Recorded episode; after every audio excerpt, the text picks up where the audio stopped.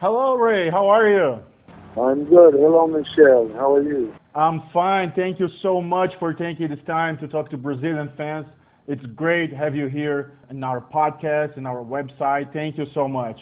Yes, thank you. Yeah, let me just start saying uh, that it's pretty amazing that you have such a great taste in TV shows. I mean, you were part of Deadwood, Sons of Anarchy. You're doing Rectify. I know you like Mad Men. Uh, that's all pretty top shelf TV shows. So congratulations on your pretty good taste. And uh, I was wondering, what else? What else do you watch? You know, once I started making Rectify, I I had very little time to watch television. I think when I uh, when I stop making Rectify, I'm going to sit down for six months and watch a lot of really good television. well, speaking of the end of Rectify, uh, do you have any plans for how many seasons you want to do, or this is one of those questions uh, as long as the audience wants to watch it, we'll do it. How how you plan ahead? Um, I, I think perhaps four will be our limit. It certainly, uh, for me, um, uh, it, it, it demands a lot of my life force. Yeah. And uh, I think uh, I think maybe I need to, to finish this uh, this segment of my my own life with Rectify and uh, be quiet for a little while. So you think season four would be like uh, the end of the show, or you can go another season and maybe end with a TV movie or something? No, I think I think season four should should be the end. All right. And then then our our characters they can continue having their lives, but we just won't see. Uh, Ray, I gotta tell you, for me, the big mystery on Rectify is why the hell you don't have a shitload of awards?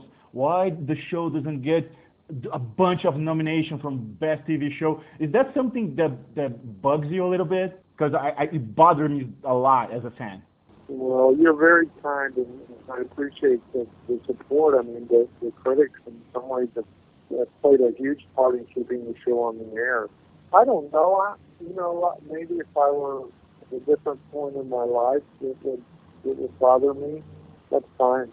I don't I don't really think about it, and it doesn't. It truly doesn't bother me. No, okay. So I'll I'll get I'll get mad for the both of us if, if that's all right with you.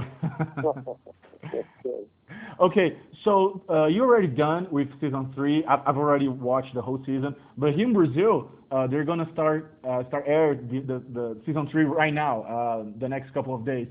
So from Brazilians who haven't who are, are waiting for watching season three here, what can you tell them to expect from these new uh, episodes? You know, can a man who's watching a box for 19 years can he can he make his way in the in the world? Okay. Can he find meaning in the world? And and can can he handle the world? Is he too damaged uh, to uh, you know to succeed? And then that asks the question, what is succeeding in the world anyway? Uh, what does that mean? And I think all of the characters continue to be faced with those questions. We do get to see Daniel uh, for the first time um, make a real effort to make a go of it in the world, and, and he has a lot going against him. And uh, I, I was wondering, how have you met Aden Young? Because I, don't know, was he auditioned from the role? Did you offer him the, the role? Because I I couldn't picture anybody else doing Daniel. He's so perfect at this role. That makes two of us. I couldn't picture anybody else either. We, uh, we you know, we we literally looked all over the world, uh, and and he showed up like a gift from the gods. Uh, very late in, in the process, uh, he was doing a movie in Thailand, and he's from Australia, or he lives in Australia, and uh, I'd never heard of him, and, and uh, I saw an audition at two o'clock in the morning that he had taped of himself. Wow. And uh, it made me feel hope again. Wow, that is amazing. How how are you gonna work the dynamics from for season four now that Daniel is in another city, city away from his family? How how are you gonna work uh, these these relationships? Oh man, I wish I knew. uh, it's gonna. I just broke a lot of television rules. Yeah. And, uh, now we now we have to figure out what to do. And uh, how, how do you work when, when you sit down to write the episodes? How do you work the ambiguity uh, for Daniel? Not only just uh, we always think is he guilt, is he not, but uh, when you think about it, when he was in prison, he actually find a bit of free, freedom for his mind. And then when he's actually free, he doesn't know what to do with all the freedom. And uh, it, there's also the thing that he lived, but something inside of him died. It's a bit of a mind fuck. How, how do you write about all that? That's very perceptive of you. All, all of what you said is true, and, and what I try to do, and, and what I hope I can do again, and you know, we'll, we'll see, is get into the mind and the psyche and the heart of Daniel, and his contradictions are uh, perhaps more magnified than most of ours because of the uh, the, the magnification of of his own existential journey.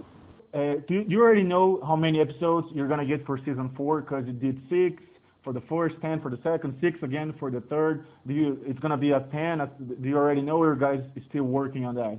Well, they they tell me it's supposed to be eight, so I think it's gonna be eight.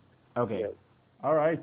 Th- thank you so much, Ray. Uh, it was a pleasure talking to you. Thank you for, for the show. Uh, it's great, and uh, it was a pleasure talking to you.